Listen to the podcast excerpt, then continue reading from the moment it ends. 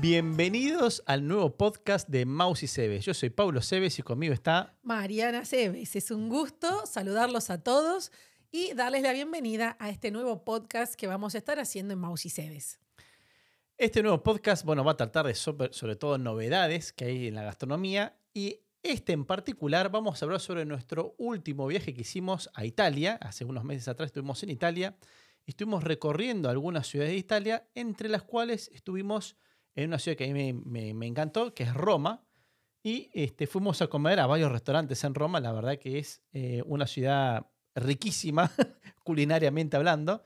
Y, y, bueno, justamente esta semana, Mariana, estamos haciendo nosotros en todas nuestras redes sociales eh, justamente una semana de cocina italiana donde ponemos shorts y videos cortos en todas nuestras plataformas, mostrándoles algunas de las recetas que tuvimos, tuvimos la oportunidad de probar en estos restaurantes y que ustedes también puedan realizar en sus casas. La verdad que son recetas súper fáciles de hacer, que duran menos de un minuto. La verdad que recomiendo que los vean y nos sigan, sobre todo en las redes sociales. Sí, no, tienen que aprovechar porque de esta manera nosotros podemos compartir un poco de nuestros viajes con ustedes y sobre todo las delicias que fuimos probando. Así que van a encontrar cada día una receta diferente. Eh, van a encontrar desde entradas, pastas, los jueves son los días dulces de la semana, que siempre va a haber algún detalle dulce, los días viernes es el día de la cocina más rápida y fácil, que es cuando nosotros vamos a hacer algún sándwich con ingredientes típicos de la región. Y bueno, y en estos podcasts, por ejemplo, en este en particular, vamos a estar hablando de la cocina italiana y lo que probamos en los distintos lugares. Inclusive vamos a compartir con ustedes algunos tips, algunas eh, recetas para que ustedes puedan hacer en sus casas. Y para aquellos que quieren ver eh, qué es lo que nosotros estamos haciendo durante el podcast, pueden no solo escucharnos a través de las distintas plataformas, sino que también nos van a poder ver en YouTube. Así que ahí van a poder ver cuando nosotros compartamos algún ingrediente o algún producto nuevo, van a poder ver de qué es lo que nosotros estamos hablando. Exacto. Bueno, uno de los restaurantes que más quizás me impactó fue eh, Ilvero Alfredo. ¿No es cierto? Ay, sí, es que Ilvero Alfredo, si uno va a Roma, no es por hacerles publicidad, pero es el lugar en donde todos los turistas tienen que ir. O sea, turistas locales, se come espectacular, pero el plato tradicional, ícono de ellos es... El fettuccine Alfredo. El fettuccine Alfredo. Eh, van a poder ver inclusive en uno de los videos cómo se hace esa mezcla. O sea, son, es una pasta hecha casera que la van a hervir en agua es una pasta hecha para que aquellos que están ya tomando nota del otro lado, ustedes van a hacer por cada 100 gramos de harina, ellos hacen una mezcla de 50 gramos de, harina de sémola, o sea, semolín, ¿sí? como trigo candial, de harina, un, un grano duro, con 50%, o sea, 50 gramos de harina de trigo blanca. Entonces es una mezcla entre los dos. Y por cada 100 gramos de esta mezcla utilizan un huevo y se le puede adicionar, porque el huevo tiene que pesar 50 gramos, o sea, la mitad del peso de la harina. Y se le añade una, una pizquita de este, sal a la mezcla. Lo van a amasar bien, le van a poner un fin plástico, lo dejan reposar más o menos 20 minutos a media hora y lo pueden estirar ya sea con una máquina de pastas o a mano con el palo de amasar hasta que les quede fino, fino, fino, como si fuera un papel de calcar. Porque si les quedara gruesita la masa, ¿qué es lo que pasa? Al cocinarla, absorbe agua, tiende a engrosarse y les va a quedar dura cuando la vayan a comer. Entonces, ¿qué es lo que hacen con esta, esa masa de pasta? Ah, no, eh, la verdad que increíble. Lo que hacen es la traen así a la mesa y vienen con un bol que es así enorme, todo lleno de, de queso parmesano rallado fresco. Sí, pero el queso parmesano, o sea, ¿cuál es la dica de ellos? Ellos utilizan no cualquier tipo de queso parmesano, es un queso parmesano estacionado 24 meses. O sea, no solo es saladito, sino que se siente esos como granitos de sal en la parte de adentro, espectacular. Y ahí lo que hacen es, tienen la pasta caliente todavía, con un poco de líquido de la cocción mismo de la pasta, tiran todo ese queso adentro junto con manteca y lo empiezan como a mezclar y a mezclar y a emulsionar de forma tal a que se empieza como a integrar todo ese queso, se empieza a fundir el queso junto con los tagliateles y queda como, como si fuese una salsa blanca pero de queso, que la verdad que es, uno lo prueba obviamente es, es- es, eh, Inolvidable. Inolvidable. Pablo, es inolvidable. una experiencia realmente única que recomiendo que todo el mundo que vaya a Italia por lo menos pruebe esos terateles. Y además lo interesante es que todos los famosos habían ido a comer a ese restaurante. Así uno va a ese restaurante y va a ver en las paredes del restaurante las fotos de todos los famosos de la historia del cine italiano, del cine americano, del cine en todas partes del mundo, cantantes, o sea, eh, figuras de la política, todos van allá, porque eso, esa pasta es irresistible, realmente es como el icono para mí para visitar en Roma. Obviamente que... Yo, yo pienso que la persona que fue a Italia y no fue a comer a Alviero Alfredo no fue a Italia, básicamente. Porque es- eso, eso creo que es la esencia de haber ido a visitar Italia, haber comido un verdadero fettuccine Alfredo, que además esa salsa Alfredo, que en muchos lugares la venden, en Estados Unidos la venden ya directamente en frascos, uno lo prueba y dice, "Mm, sí, es una salsa como de crema, pero en realidad no es una salsa de crema, sino que es el mismo queso que se funde con el líquido de cocción de la pasta y la manteca, es lo que hace la salsa y hace esa diferencia que es única realmente. Y sí, porque muchas veces esa que vos estás comentando, o en muchos lugares, cuando hacen, dicen que es una salsa Alfredo, en realidad lo que están haciendo es como si fuera una salsa bechamel o una especie de, de- de salsa blanca con leche a la cual le agregan queso, o salsa de crema con queso, pero no tiene absolutamente nada que ver. Esa crema que se forma es la mezcla de esa manteca salada que ellos utilizan espectacular, junto con ese queso parmesano estacionado 24 meses, irresistible. No, es único, la verdad que es único.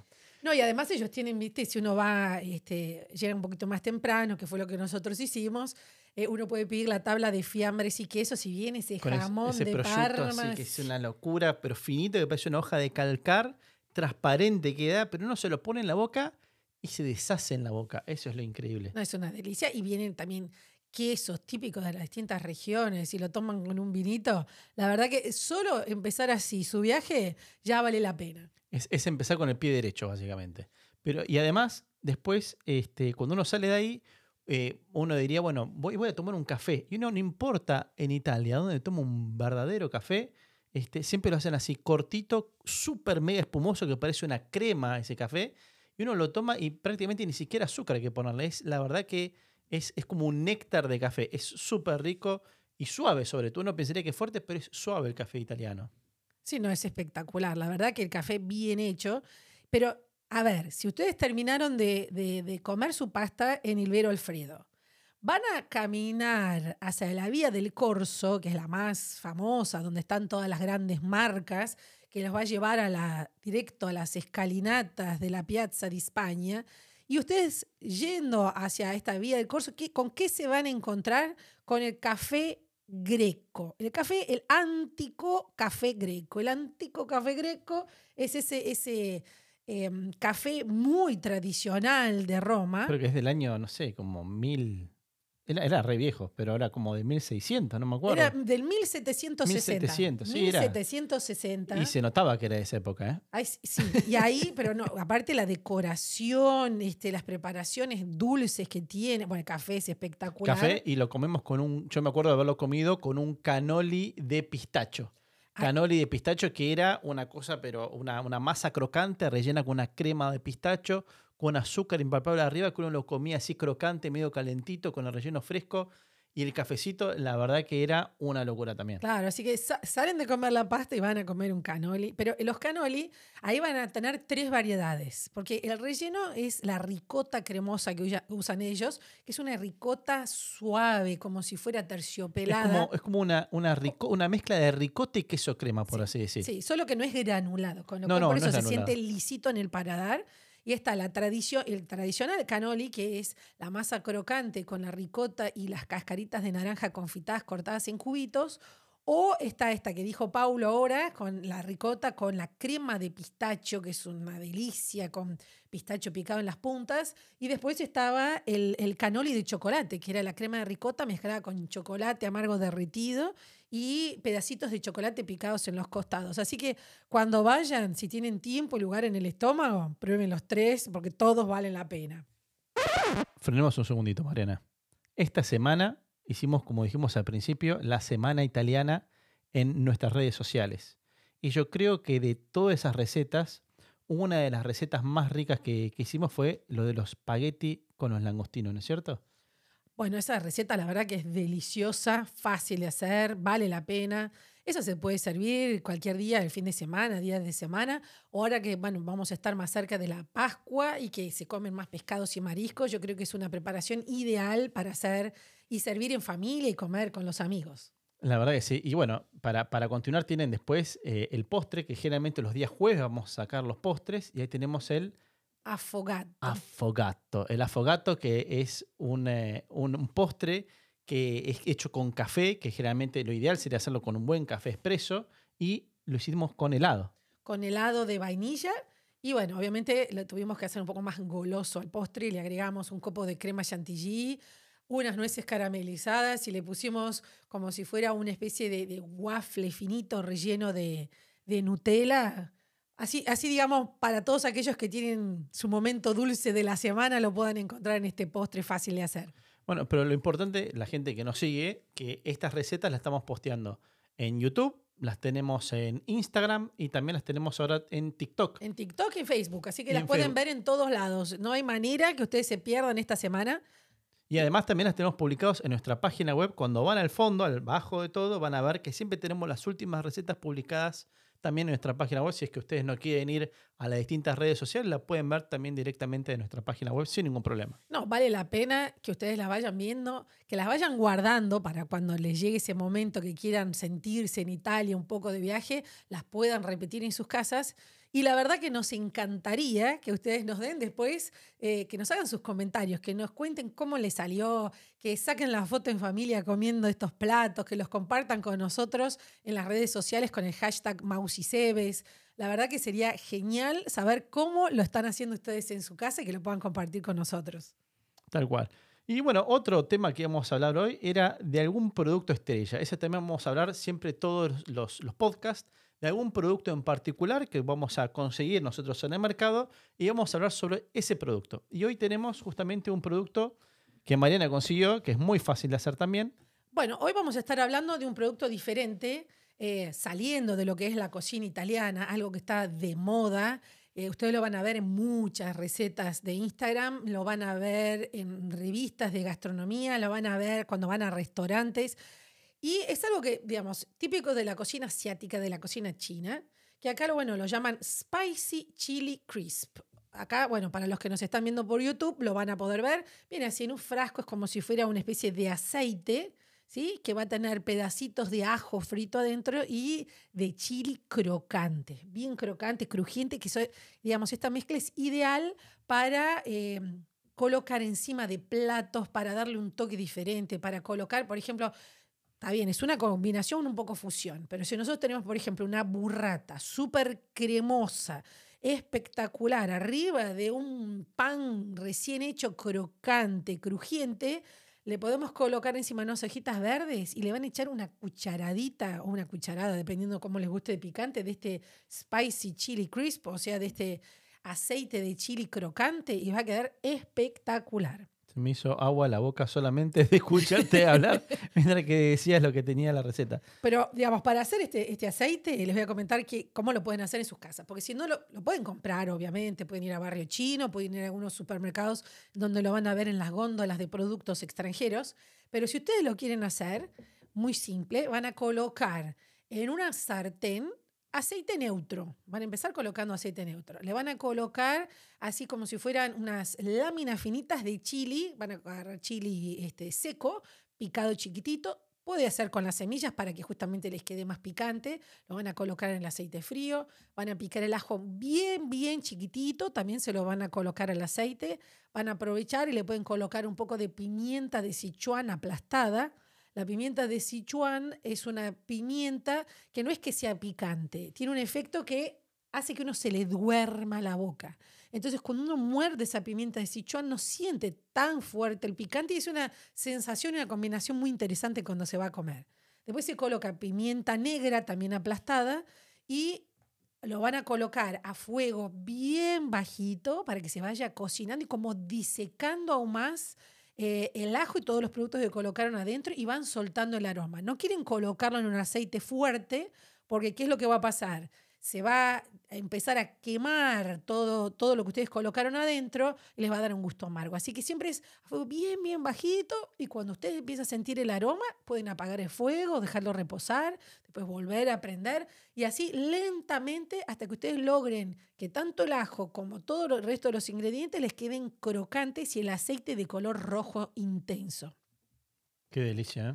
Sí, y una vez que lo tienen listo, ¿sí? Lo van a dejar enfriar bien y lo guardan en un frasco esterilizado en su heladera. Les va a durar fantástico durante 10 días y lo pueden colocar. Imagínense, están haciendo un asado. Sale la carne jugosa de la parrilla. Le Mm. colocan un poco de este chile encima. O están haciendo, no sé, algún tipo de entrada o inclusive en una ensalada le pueden colocar un poquitito de este aceite más picante si les va a gustar. Así que yo creo que vale la pena probarlo. Qué rico. Me quedé pensando comer esto de acá con un pedazo de lomo a la parrilla. Porque el lomo es una carne bastante suave, pero que le falta un poco, a mi gusto, ¿eh? le falta un poquito como de sabor. Pero si uno le pone esto arriba, puede cambiar completamente el panorama de ese lomo con este Sí. spicy chili crisp. No, imagínate también, no solo el lomo, sino también uno puede hacer unos langostinos salteados con unas láminas de ajo, le colocan un poco de este aceite y les va a quedar ese langostino casi en llamas espectacular que puede ser servido junto con algún tipo de arroz, algunas, algún, algún bok choy este, cocido al vapor. O sea, siempre es interesante que cuando ustedes vayan a pensar en platos para servir, que haya combinación de texturas, de colores y de sabores. O sea, si tienen algo muy picante, tienen que tener algo más suave en el plato para acompañar. Si tienen este, algo crujiente, tienen que tener algo más blando. Entonces, de esa manera, el plato va a ser mucho más interesante. Y si lo quieren hacer al estilo Medio Oriente, ¿qué es lo que pueden hacer? Como un dip para servir con un pan cuando tienen invitados. Tienen el yogur tipo griego, ¿sí? Que ustedes le van a colocar apenas un poquitito. yogur, yogur natural, siempre hablamos. Natural, siempre natural, sin sabor, que no y sea sin sabor- azúcar, sin azúcar sin sobre todo. azúcar, sin gusto a vainilla, sin gusto a nada. Lo van a colocar en, el, en un bol. Van a rociar por encima con este, con este aceite de chili picante. Y lo que pueden hacer también es dorar en el horno. Pueden agarrar unos garbanzos ya cocidos.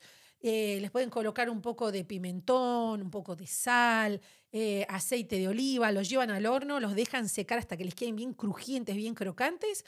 Entonces arriba de ese yogur van a colocar este aceite, los garbancitos por encima y unas almendras tostadas crocantes también. Y con eso le pasan un pan pita calentito y así van, así Bueno, reciben mira, a su gente. Cuando estamos grabando esto son las 12 del mediodía y yo creo que es un buen momento para que me muestres ahora tus habilidades y me invites a comer un plato de estos que acaba de decir, porque la verdad que eh, me parece riquísimo.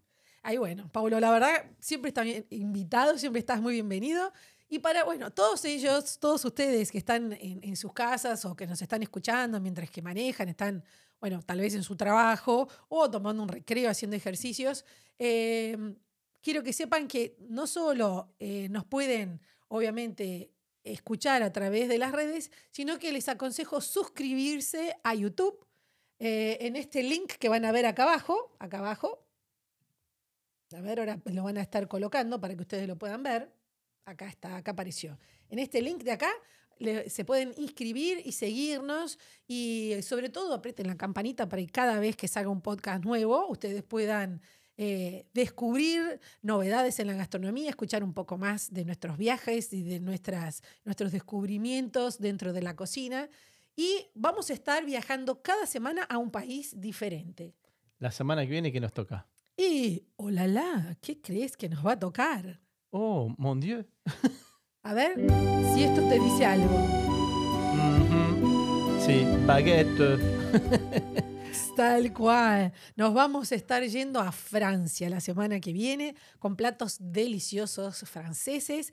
Así que es muy importante que nos sigan en las redes sociales y que no pierdan ni una sola receta. Y todos los viernes vamos a tener un regalo sorpresa para ustedes en las redes sociales, pero lo van a encontrar solo en la red social. Así que tienen que buscarlo en Instagram, en Facebook. Ahí van a encontrar qué regalo especial tenemos para ustedes, así que no se lo pierdan.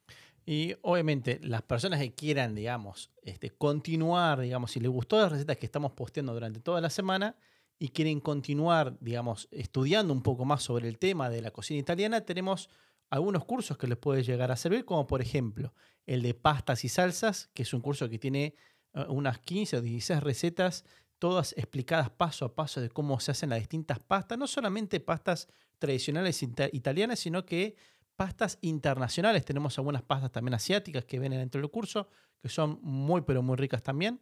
Después tenemos el curso de pizzas, a donde se hacen de distintos tipos de masa de pizza de alrededor del mundo. Ese eh, también vale la pena. Ese la Te digo que, que uno mira las preparaciones y solo de ver los, digamos, el trailer, los cortitos que uno de las pizzas, es algo increíblemente tentador. Vale la pena, vale la pena hacer cualquiera de esos cursos. Y sobre todo que en el curso de pizzas enseño, porque lo hago yo el curso, enseño cómo hacer, bueno, las distintas masas, porque cada masa tiene una técnica completamente distinta, pero también las distintas cocciones que uno puede llegar a hacer, ya sea un horno tradicional, en un horno de piso, en un horno de barro, o sea, yo enseño las distintas cocciones que uno puede llegar a hacer para que les quede una pizza espectacular siempre. Y bueno, obviamente también está el curso de cocina italiana, en donde van a ver platos, eso sí, bien tradicionales y clásicos de la cocina italiana para hacer en sus casas, que no se pierda ni un detalle del paso a paso. Y lo que nos gustaría a nosotros es que para todos aquellos que practiquen en sus casas eh, cualquiera de las recetas que estamos diciendo, inclusive las, de las redes sociales, eh, nos pueden escribir a info arroba mausi, mausi se escribe M-A-U-S-I.com, info arroba mausi.com. Nos escriben contando cómo les salieron las recetas, nos pueden mandar fotos y también nos pueden mandar consultas, preguntas que nosotros vamos a estar eh, justamente leyendo en el próximo programa y compartiendo con ustedes para que sepan no solo la respuesta de la persona que nos preguntó, pero sino todos aquellos que podrían tener la misma duda. Bueno, Mariana, espero que les haya gustado este podcast y nos estamos viendo seguramente la semana que viene. Bueno, ha sido un gusto recibirlos y nos vemos en un próximo programa de Maus y